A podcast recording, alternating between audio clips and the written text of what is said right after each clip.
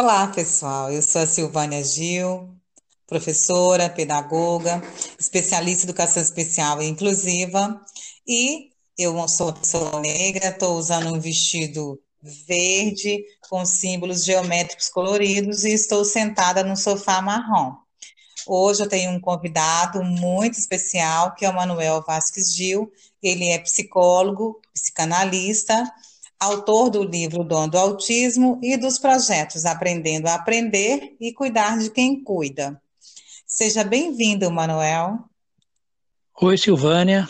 Olá, todo mundo.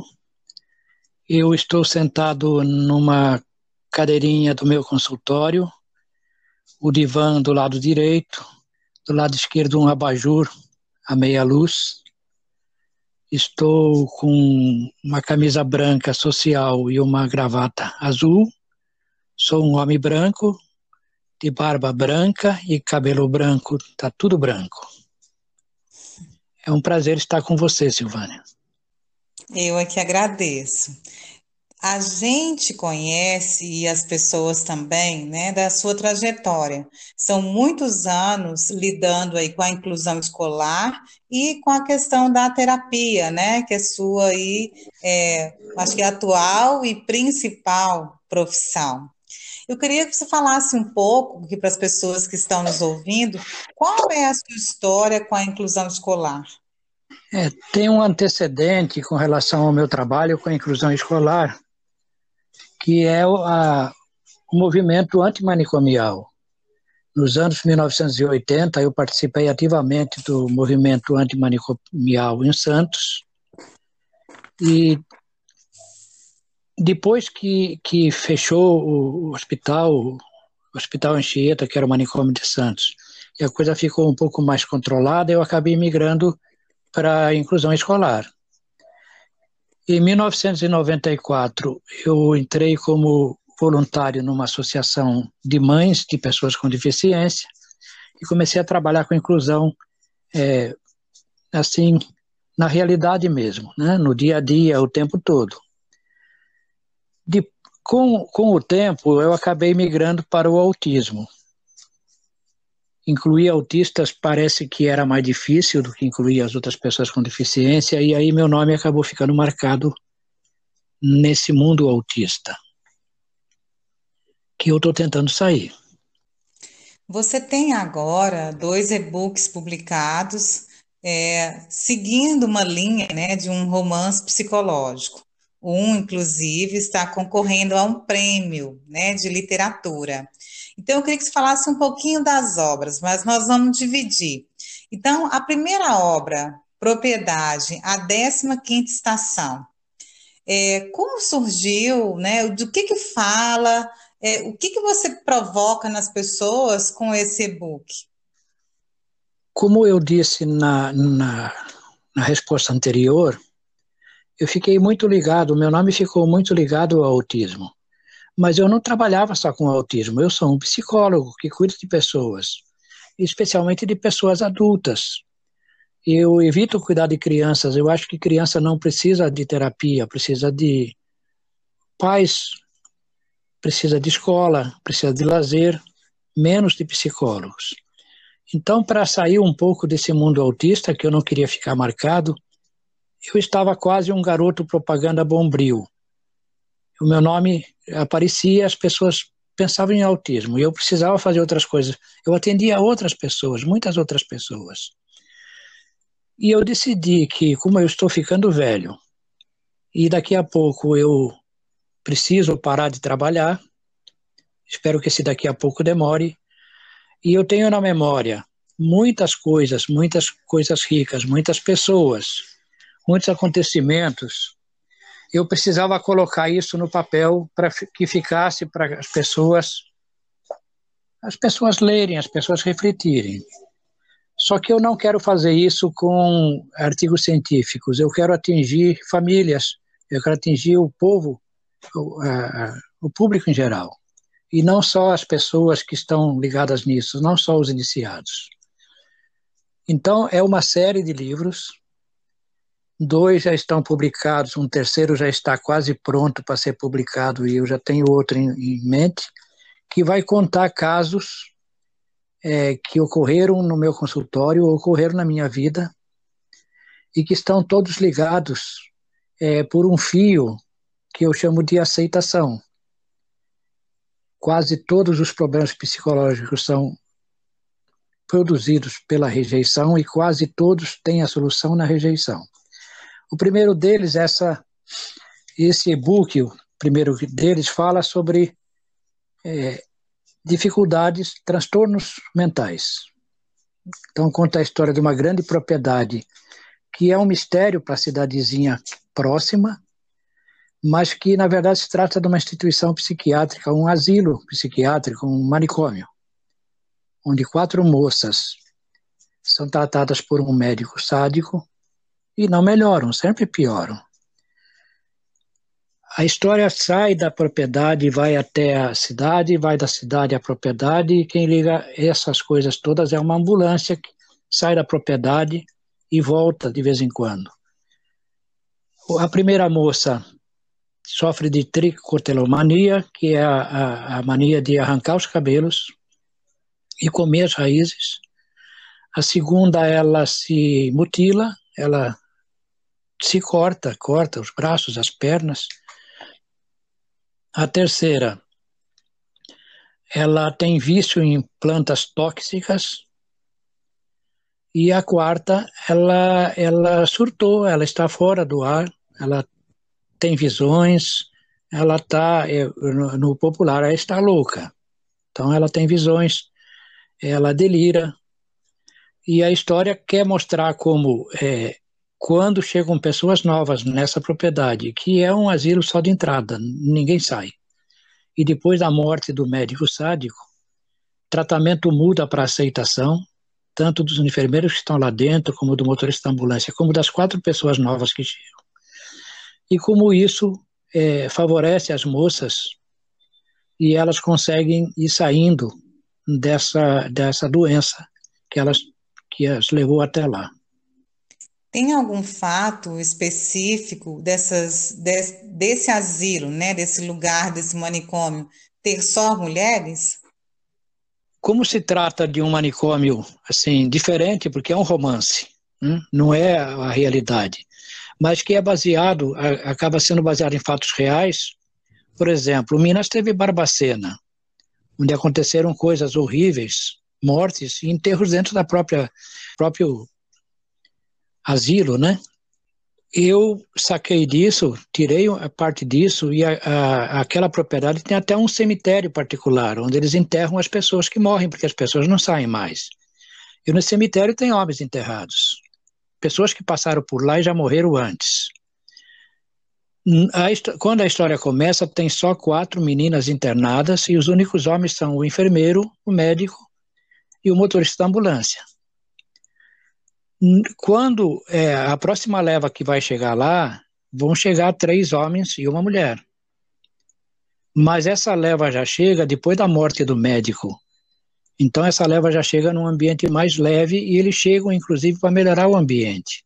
Chega um senhor muito sábio, um idoso muito sábio, um professor de filosofia, uma, uma mulher que foi prostituta e é, desprezada pela sociedade e um menino morador de rua que nunca conheceu a família.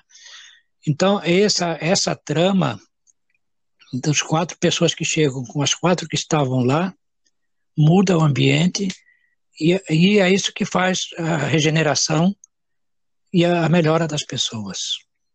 Então, o que você busca dentro desse e-book? Mostrar para as pessoas a diferença entre aceitar e amar e como nós podemos conviver com esse modelo de pessoa dentro da nossa família e como devemos agir é, de acordo com a personalidade que essa pessoa demonstra naquele momento. É, sem dúvida, porque não há dúvida que a família daquelas moças amava, eles só não aceitavam. Eles procuraram tratamentos para aquelas moças e tem tratamentos lá é, muito invasivos, algumas torturas para tentar curar aquelas moças. E só que eles não aceitavam a moça. E a história mostra lá dentro que quando você aceita alguém, para que a pessoa se sinta aceita, você tem que aceitar do jeito que ela é, com o que ela tem. As pessoas que chegaram depois, especialmente o, o seu Tônio, o, o, o mais idoso, ele aceitava as pessoas com a doença que as pessoas tinham. E era através dessa aceitação que a doença ia diminuindo. Os transtornos iam se reduzindo, porque ele aceitava, inclusive, com a doença. Não dá para aceitar uma pessoa doente sem a, sem a sua doença, porque a doença lhe pertence e faz parte integrante dela. A gente pode chegar a dizer que a aceitação faz parte da cura. A gente consegue curar pessoas aceitando como elas são. A gente pode dizer que a aceitação é a ferramenta mais poderosa da cura. E eu trato cura no, no, do, do, jeito que a palavra significa mesmo, que é uma palavra latina que quer dizer cuidar. Curar é cuidar. Então, quem se sente cuidado, se sente curado. E a aceitação é a ferramenta mais poderosa de cuidar para que a cura aconteça. Fica a lição, né, para a gente pensar o que a gente faz com as pessoas que estão ao nosso redor. Se a gente ama ou se a gente aceita. Então, nós vamos falar agora desse novo e-book que você acabou de lançar, que é o Suicídio Um Ato a Dois, onde teve a participação também de duas pessoas muito importantes, que é a Andressa, que é cega e autista, o Luan, que é autista. Como foi escrever esse livro, escrever esse e-book, do que, que ele fala e como se deu a participação desses dois profissionais aí dentro? Olha, Silvânia, você sabe que o Luan já participou da capa do Dom do Autismo. Meio sem querer, mas ele já fez a capa do Dom do Autismo. E eu queria a sensibilidade de um autista, um olhar diferente de um autista para fazer a capa. Particularmente, não era a capa que eu esperava, eu queria outra coisa, eu tinha em mente uma outra coisa. Eu disse para ele do que se tratava, ele fez aquela e eu respeitei. A Andressa, é, me veio a seguinte ideia. Foi um livro muito penoso, muito sofrido para escrever. Conta ali suicídios de que eu fui personagem e eu era jovem e não compreendia muito bem aquilo, levei muito tempo para compreender. E suicídios que eu, é, que eu vi ou ouvi falar é, depois que eu já era um profissional. E eu queria falar do suicídio do jeitinho que eu falei dos transtornos mentais daquelas meninas o respeitar a pessoa integralmente. Um suicida é aquele, cada um tem o seu motivo, mas o motivo é sempre uma rejeição, a causa é sempre uma rejeição, e a, a solução é sempre a aceitação. E aceitar um suicida quer dizer aceitar o suicida com a ideia do suicídio. Aceitar que ele tem o direito sobre a própria vida. E a partir disso, tentar demovê-lo da ideia, mas é, dizendo para ele que ele tem o direito, é um direito dele. Andressa, eu queria é a participação de alguém que fizesse uma revisão com o tato, com a ponta dos dedos. Porque eu escrevo o livro, eu enxergo o que eu escrevo, eu leio o livro em voz alta e eu ouço o que eu, o que eu escrevi, mas eu não sinto no tato, e a Andressa sente. E ela faz isso no braille. Ela não ouve o livro, ela passa o braille e faz a, a, revisão toda na ponta dos dedos. Eu queria um novo sentido, um sentido no sentido dos sentidos, audição, tato, paladar. Eu queria um novo sentido é, revisando a história. Ela faz mais do que revisar. Ela dá conselhos, dá sugestões, ela diz que aquela palavra talvez não ficasse bem, porque ela enxerga com, a ponta dos dedos, ela enxerga de maneira diferente. E o, o, o trabalho foi fantástico. O próximo que eu estou escrevendo agora, que fala sobre as, as consequências psicológicas de uma esterectomia, também eles vão participar. O Luan já está finalizando a capa e logo eu mando para a Andressa para fazer a revisão. Nesse suicídio, um ata 2, eu quero dizer para as pessoas que aquela sensação de culpa que fica na gente, que ficou comigo, no caso do Sérgio, é, não deveria ficar, porque foi uma decisão da pessoa. Mas a gente se sente impotente porque não conseguiu impedir. Às vezes a gente pode proibir, mas impedir é impossível. Eu não vou dar o spoiler, mas o caso do professor explica direitinho como é que é esse negócio. Como é que a pessoa consegue driblar o mundo inteiro e chega aos finalmente. Então, essa, essa sensação de culpa que ficou naquelas pessoas que estavam em volta do professor, que ficou nas pessoas que estavam em volta do Sérgio, que fica nas pessoas que estão próximas de um suicida, depois que o suicida concretiza a ação, é, não deveria ficar. Quando eu digo que suicídio é um ato a dois, é nesse sentido. Alguém se suicida e alguém fica com a culpa. E isso parece que é um ato a dois. Parece que a gente participou daquele ato, quando na verdade não participou, né? O livro leva por esse lado aí. É preciso tirar a culpa, mas é preciso aprender algumas técnicas para solucionar o caso quando a gente se depara com esse problema. Alguém que diz para você: Eu vou me suicidar. Como é que eu posso fazer? Como é que eu vou agir? O que que eu vou fazer? Né? O que é certo, o que é errado? Tem como evitar? Se tem como evitar, qual é o caminho? Esse é o, o, o mote do suicídio, um ato a dois. Podemos dizer, então, que é, além da gente conhecer essas histórias, né, que, como você diz aí, são histórias é, reais, né, vividas até alguma, algumas por você, é, de como a gente é, não deve sentir, né? Não deve sentir culpado e como a gente deve tentar aliviar, né? Talvez a, angústia de quem quer se suicidar e de nós que às vezes vamos tentar impedir.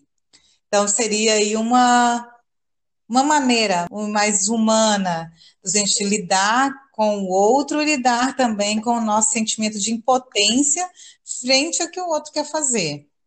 É isso mesmo, Silvânia. A pergunta que eu deixo no ar e que tem que ser respondida é a seguinte: por que, que um suicídio, que é a morte de alguém que deseja morrer, choca mais a gente do que um homicídio, que é a morte de alguém que queria viver?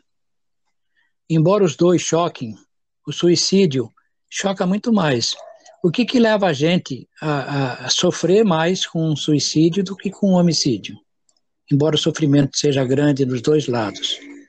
Por que, que alguém que quer morrer faz mexe mais conosco do que alguém que não quer morrer e é assassinado? Essa é a pergunta que fica no ar e que o, o livro tenta responder de alguma maneira, indo. É, na verdade, o que eu estou fazendo agora é um retorno aos filósofos gregos antigos eles eram uma espécie de psicólogos que atendiam pessoas e que é, depois contavam os casos em forma de, de, de, contos, de lendas, dessas coisas, né? Porque eles não podiam dar o nome da pessoa. Então, todas as histórias escritas por filósofos gregos eram casos é, que é, aqueles filósofos tiveram que cuidar de alguma pessoa. É isso que eu estou fazendo atualmente. Né? Revivendo meus casos, retirando da gaveta e colocando como histórias, romances, para que as pessoas possam aprender através daquela história romanceada e, e, e poder linkar, ligar com algum acontecimento que está acontecendo né, atualmente na vida deles, ou aconteceu antes. É, essa é a minha ideia, tá? Muito interessante e bastante instigante dentro da realidade que a gente vive, pensar né, nessa questão do suicídio e da questão do homicídio. É, são questões que realmente a gente não pensa. E qual o significado disso, né? De quem quer viver e é morto, e de, que, de quem, por algum motivo, é, não quer mas está aqui presente. Então, são questões realmente que a gente tem, são questões delicadas que a gente tem que realmente parar para pensar. E é uma boa saída, né? Essa, esse tipo de literatura que você está nos oferecendo, que é uma forma diferente de lidar com os problemas que acometem o nosso dia a dia, né, a nossa mente e as nossas relações com as pessoas. É, tem um ponto nesse livro que eu sempre gosto de chamar atenção, que é a morte de crianças devido a acidentes domésticos. Já existem estudos mostrando que a maior parte dessas mortes por acidentes, na verdade, são suicídios. Criança também se suicida.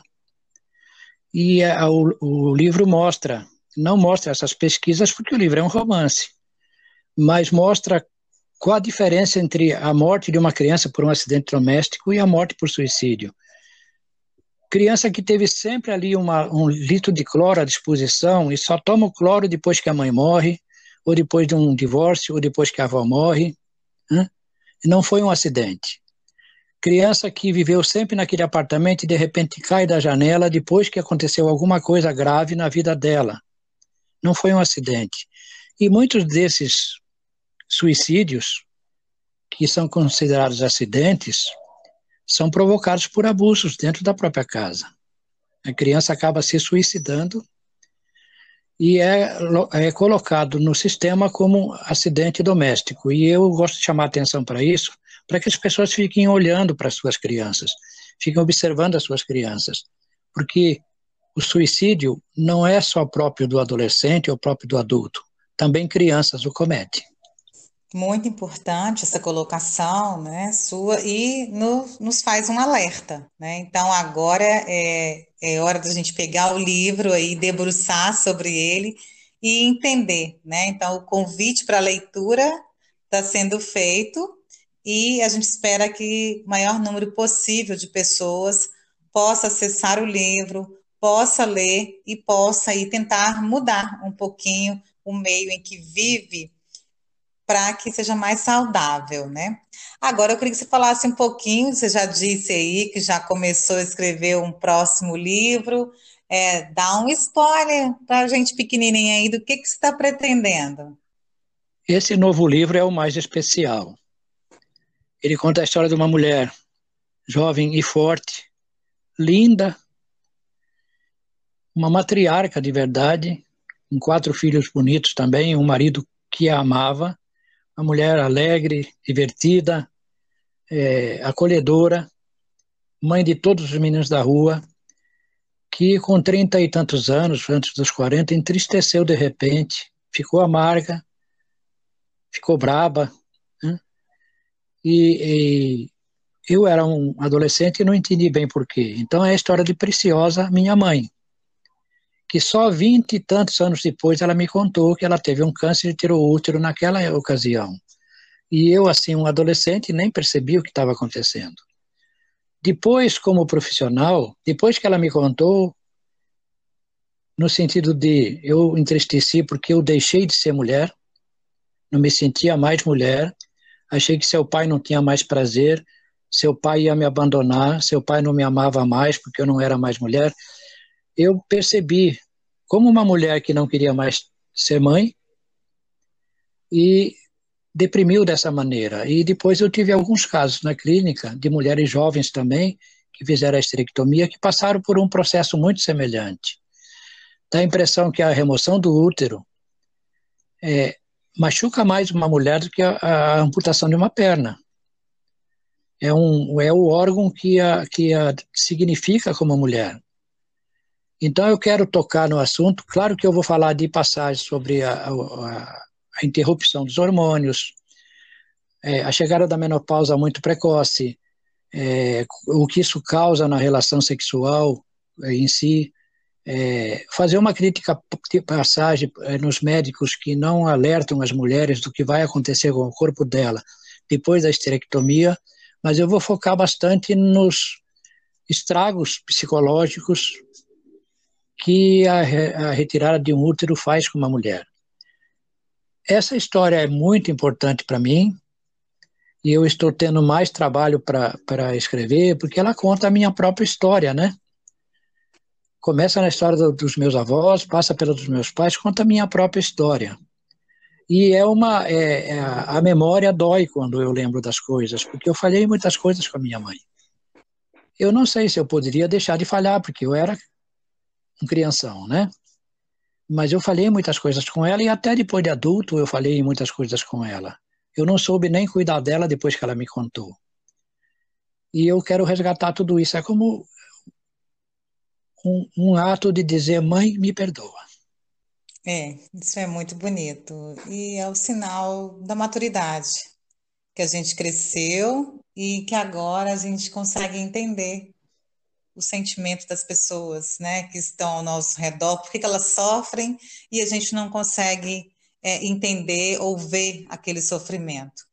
Mas é, o importante é que você continua nessa linha do cuidado e é, como uma forma, né, talvez de recompensar, não seria bem essa palavra, a, a sua é, imaturidade, né, com, na, na idade que você estava com a sua mãe, é uma forma de você colocar isso para as pessoas, para as mulheres que passam por esse problema, que têm esse mesmo sentimento e que podem ver nesse livro um conforto, que não é só eu, não é só ela, não é só Maria, né? Existem Marias, Joanas, Terezas que vão passar por isso ou que já passaram e que podem encontrar nesse livro um cuidado, né? Um alento. É por aí sim, Silvânia, porque na minha vida toda eu conheci muita gente, mas muita gente mesmo. E eu não conheci nenhum homem que amasse tanto uma mulher como meu pai amava minha mãe. E minha mãe tinha medo que aquele amor acabasse. E isso é muito sério, isso é muito dolorido, né? Ela conviveu com esse fantasma ano após ano, após ano, após ano. E meu pai morreu 70, aos 70 anos, trinta e tantos anos depois do, eh, do ocorrido, apaixonado por ela. E ela com esse medo, esse fantasma na mente. Então é, é, é preciso que a gente haja para que as mães de hoje, as mulheres tiverem que fazer esse tipo de cirurgia, que infelizmente está cada vez mais frequente, elas não sofram aquilo que minha mãe sofreu. Não passem por todo esse processo dolorido que minha mãe passou. É um resgate que eu estou fazendo para me reconciliar comigo mesmo, porque minha mãe já está morta, meu pai também já está morto. É, eu preciso me reconciliar comigo mesmo, com o meu passado, com os atos que eu cometi e com os que eu deixei de cometer. Então é um, é um livro que está tá sendo escrito com papel, caneta e, e a lágrimas. E acaba servindo também como um alento, uma atenção aí aos serviços públicos de saúde para dar essa atenção para a mulher, né? Então a gente precisa de uma terapia, precisa de um ginecologista que saiba conversar com essa mulher para ela entender o que está acontecendo com ela e o que pode vir a acontecer. Então, falta aí é, a questão da saúde mesmo, entrar, não é só ali e retirar um órgão que é seu, mas cuidar dessa pessoa e dessa família que está perdendo essa parte do corpo, né, essa parte que, dela e que vai faltar. Eu quero então que você fale aí onde as pessoas podem encontrar os seus livros, é, em que lugar, nas redes sociais, onde você está? Como todo ser humano vivente de hoje, eu tenho uma conta no Instagram, só que eu raramente apareço lá, né? O meu, o meu quintal é o Facebook. Todo dia eu escrevo alguma coisa, alguma coisa sobre política educacional, algum alerta, às vezes uma poesia. É, escrevo sempre alguma coisa no alguma coisa que, ocor, que ocorreu comigo e eu conto lá os livros, os três, tanto o Dom do Autismo, que é um livro físico, como os dois que são e-books, estão na Amazon. Né? Ou você digita o nome do livro, ou digita meu nome, que vão aparecer os três livros lá. Eu estou é, providenciando também o livro físico dos dois e-books. De todos os e-books que eu publicar, eu também vou fazer o livro físico Mas é muito caro na Amazon, então vou dar um jeito de comprar um, uma batelada e vender um pouco mais barato para as pessoas. Porque eu acho que esse livro tem que estar na casa de algumas pessoas, tem que estar em algumas escolas, inclusive. Né? É, é preciso que as pessoas leiam. E nem todo mundo acessa e-books, embora seja o futuro agora. Você encontra baratinho é, na Amazon, escreva Manuel Vasquez Gil, mas vá primeiro no Facebook, porque esse Vasquez tem dois Zs, Z, Vas, Z, Q, U, Z, o Manuel é com U, é uma confusão, né? E lá você pode adquirir e ler, que é, é, é muito agradável. Eu, eu gosto de falar que eu escrevo com meu respiro. Então, mesmo as coisas é, tristes, as coisas pesadas, eu escrevo com ritmo. Toda vez que eu paro de respirar, eu tenho que pôr uma vírgula, um ponto. É, os meus, as minhas teses, as minhas dissertações, os meus trabalhos científicos é, poderiam ser poemas. Eles têm ritmo, às vezes têm até rima. Né? Então é agradável de ler, é leve. O, o propriedade, às vezes, fica pesado compreender direito o que é aquilo, né? A pessoa tem que continuar lendo, continuar lendo para entender o que está acontecendo. Mas é divertido, tem humor, né? tem brincadeiras, tem tragédias também, né? Que isso sempre tem tragédias. E eu gostaria que vocês lessem, comentassem, né? para que a gente vá é, melhorando esse, essa. Como vai ter mais, esses não são os últimos, tem um terceiro e um quarto e um quinto. Eu prometi para mim mesmo publicar pelo menos três por ano, até que a morte nos separe. Então, é, eu gostaria de ter um, um retorno. Vá lá na Amazon, compre. O Dom do Autismo você pode comprar também direto comigo. Lá você vai no Facebook, dá um, manda um recado pelo, pelo SMS e eu disponibilizo no correio para você. Eu tenho alguns exemplares aqui em casa, tá? Manuel, muito agradecida pela sua participação conosco. Acho que foi um aprendizado imenso em relação aí às questões do cotidiano, né? Essa é a nossa vida e ela precisa ser mais leve. Então, muito agradecida e a gente espera você para uma próxima conversa sobre luta antimanicomial e o estado da saúde mental, né, que está sendo destruída no nosso país nos dias de hoje, que será aí a nossa próxima conversa, tá? Muito obrigada mesmo. Eu estou muito agradecido e muito feliz a você, Silvânia, e a todos vocês que estão nos ouvindo e que vão nos ouvir. E sim, vai ser um prazer futuramente falar sobre essa luta antimanicomial, que eu achei que já estava encerrada, mas que vai ter que recomeçar agora. Se a gente não lutar agora, daqui a pouco as nossas crianças, nossos jovens, nossos adultos vão voltar para o manicômio. Então é preciso recomeçar essa luta, infelizmente, mas a gente vai ganhar. Obrigado. Eu me despeço como me despeço todo mundo. Tchau, beijo. Tchau, gente. Foi um prazer e até a próxima.